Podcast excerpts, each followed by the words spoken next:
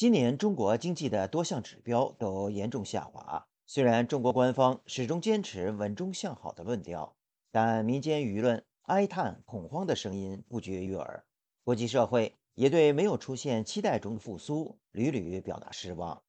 中国经济到底出了什么问题？在一九七八年打开国门四十五年之后，中国如何才能继续改革开放？下面请听本台记者王允的报道。日本福岛核处理水上周开始排海。在一些中国渔民的带货直播间，不少网友也开始抵制他们的产品。有渔民情绪崩溃，惨痛地呼喊道：“十五年的努力，什么都没有了。”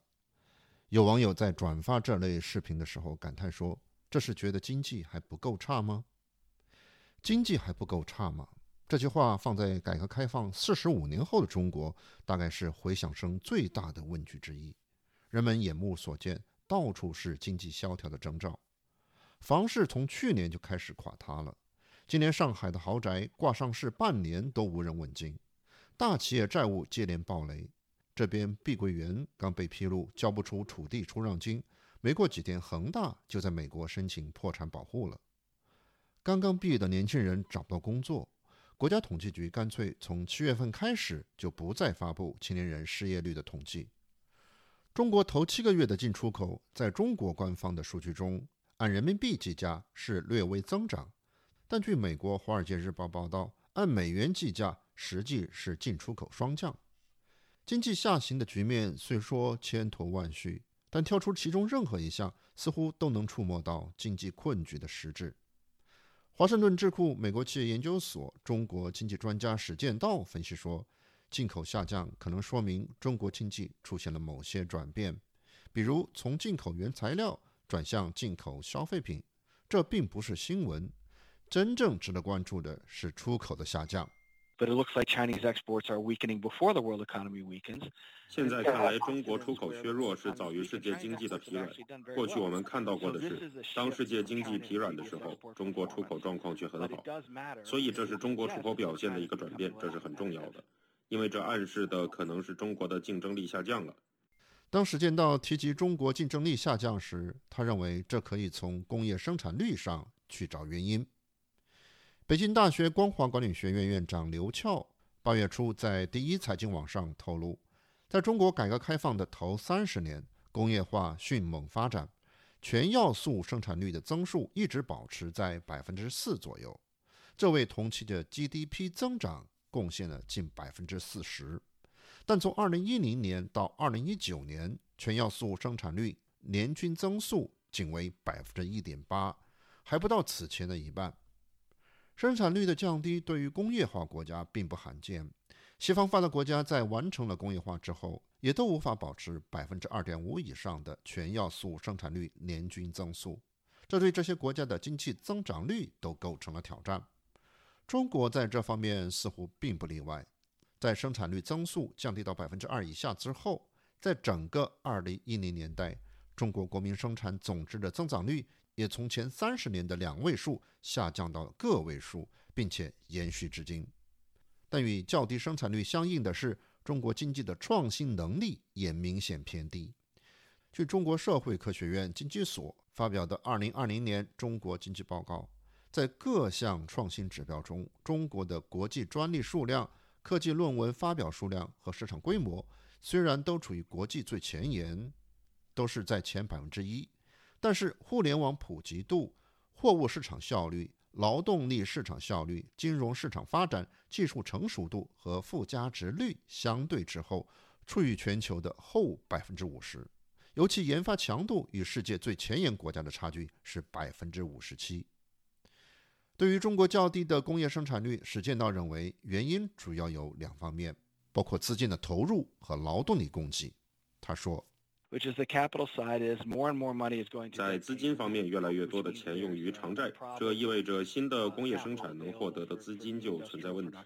据美国投行摩根大通多年的跟踪数据，中国总体债务多年来一直在迅速上升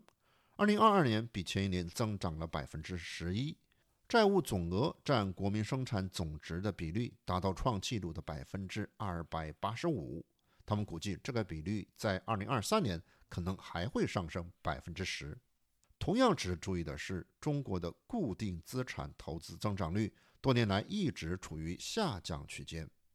据中国国家统计局最新的数据，二零二三年一到七月份，全国固定资产投资增长百分之三点四，但在十年前的二零一四年，这个数字还是百分之十六。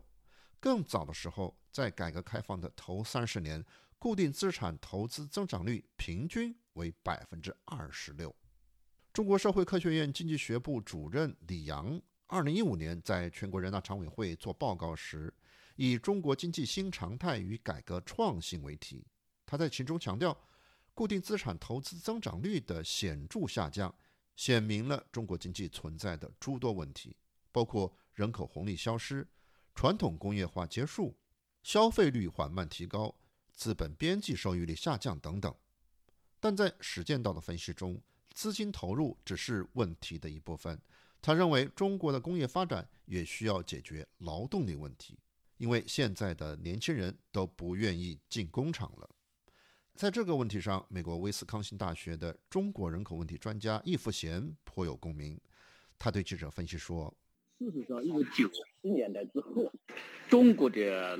劳动参与率在不断的下降。”所以这这个也是一个重要的一个原因。他同时还强调，这个问题在日本这样的国家也是存在的。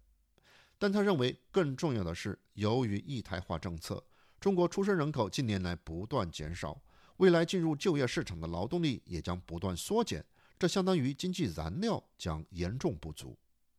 与此同时，中国经济的研究者们认为，工业生产率也受制于经济体制和政府的工业政策。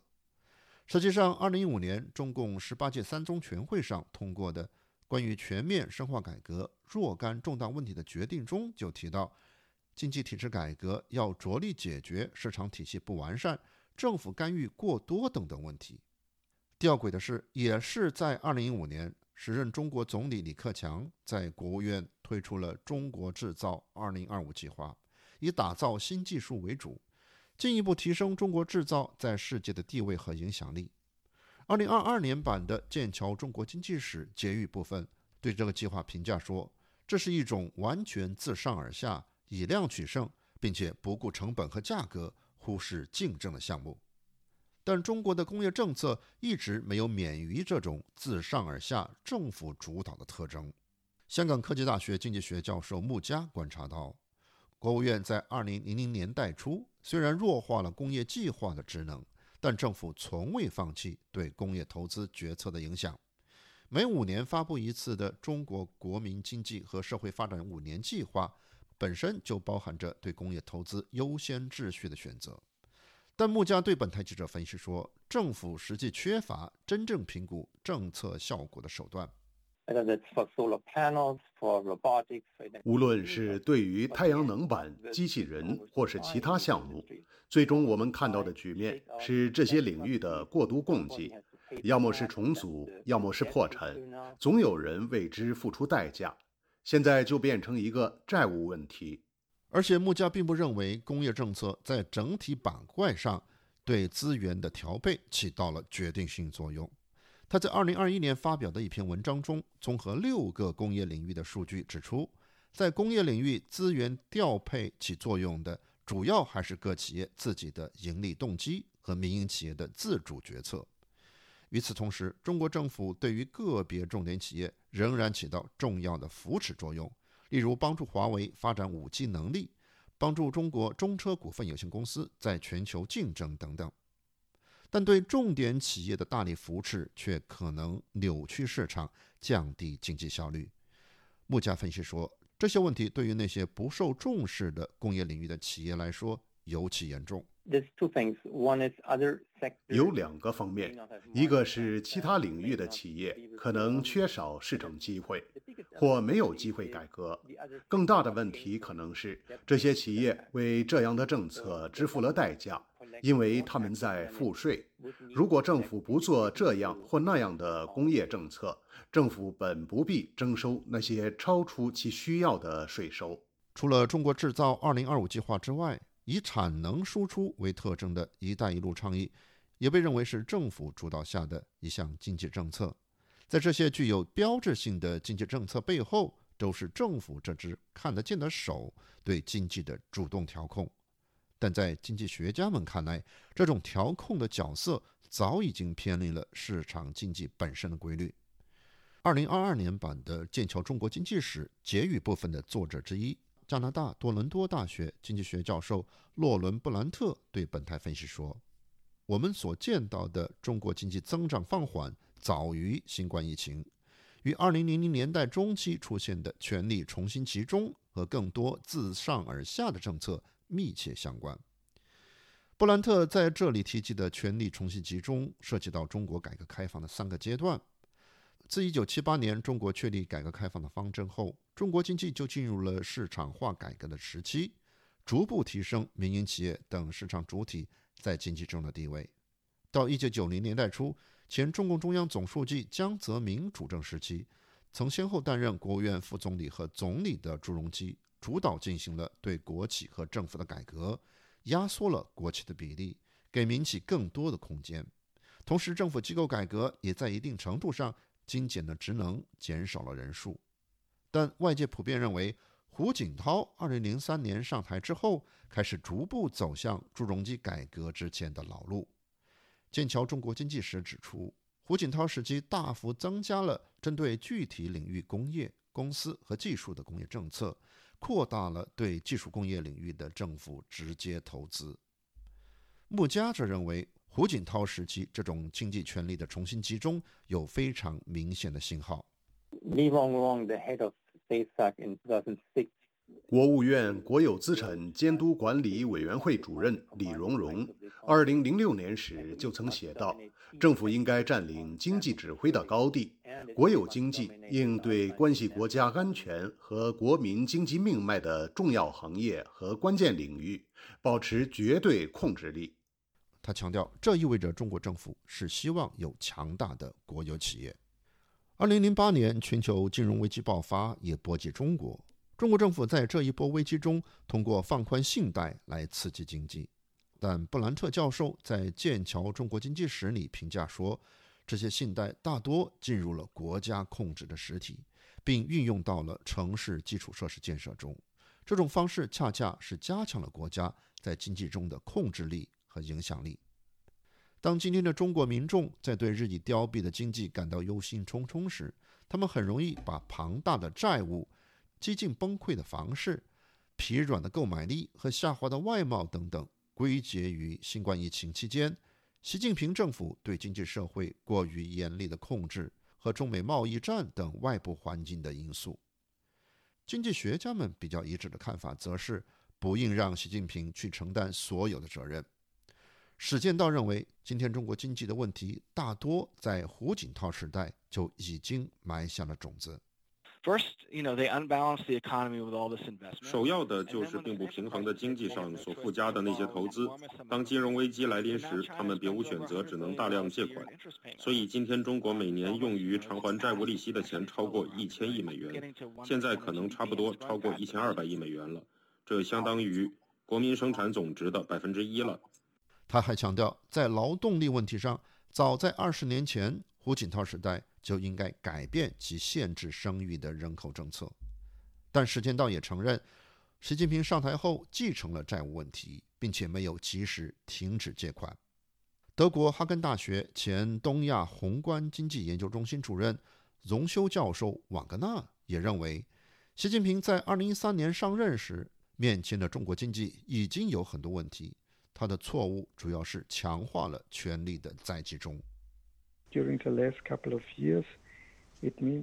在过去几年中，权力集中显示为尝试控制私营企业，甚至想控制所有的事情。这样一来，你就没给私营企业留下创新的空间了。但这对习近平追赶技术革新的策略却是最为重要的因素。他强调。创新更好的方式依然是自下而上，发挥企业自身的能动性。瓦格纳评价说：“看来习近平政府的政策优先选项已经不再是经济发展，而是保政治稳定和中国共产党的领导地位。为了这样的目标，习近平可能宁愿牺牲一些经济增长率。政治稳定与经济发展这两个目标之间的张力，在中国体制中的存在似乎由来已久。即使是一九九零年代，朱镕基主导下以国企改革、分税制等为主要内容的市场化改革，也被外界认为是提升了中央政府的财政能力，为胡锦涛当政时期强化经济控制、国进民退创造了条件。布兰特教授在《剑桥中国经济史》里则指出，习近平二零一三年上任后，实际是更坚定地走向了国家控制经济的老路，而在经济发展和政治稳定之间，中国政府更是倒向了后者。2013年4月，中共中央办公厅印发了一份被称为“九号文件”的关于当前意识形态领域情况的通报，其中列举了所谓在意识形态领域危险的七种思潮。主张和活动，并指出这些主张是要否定中国共产党的历史地位和作用，进而否定中国共产党长期执政的合法性。文件提出要确保新闻媒体的领导权，要始终掌握在同以习近平为总书记的党中央保持一致的人的手中。这份标志性的文件发布迄今已经十年，在这十年中，中国媒体受到政府的严格控制。早已是不争的事实。与此同时，中国政府对经济的控制也日益加强，而中国经济却逐渐走向困局。国际资本市场对此似乎也看得很清楚，外资逐步撤出中国的趋势日益明显。据彭博社报道，以八月二十三号截止的十三天中，总计一百一十亿美元的全国资金撤出了中国市场。创造了彭博社二零一六年以来这一数据跟踪的最长连续撤资记录。同时，摩根士丹利、高盛集团等国际投行也纷纷下调中国股市的估值目标。中国政府对于当前的经济困难自然是十分清楚的。中国官媒《环球时报》上周五发表评论说，当前中国经济运行确实面临着新的困难挑战。但评论却又说，最近在一些西方的舆论中，中国经济崩溃论又沉渣泛起。这些唱衰中国经济的人，恐怕内心从来没有期望过中国经济繁荣发展。评论强调，中国经济恢复将是一个波浪式发展、曲折式前进的过程，它仍然具有巨大的发展韧性和潜力，将长期向好。但瓦格纳教授认为，实际上中国政府只有两个选择。或者是变成残酷的独裁者，控制一切，命令一切；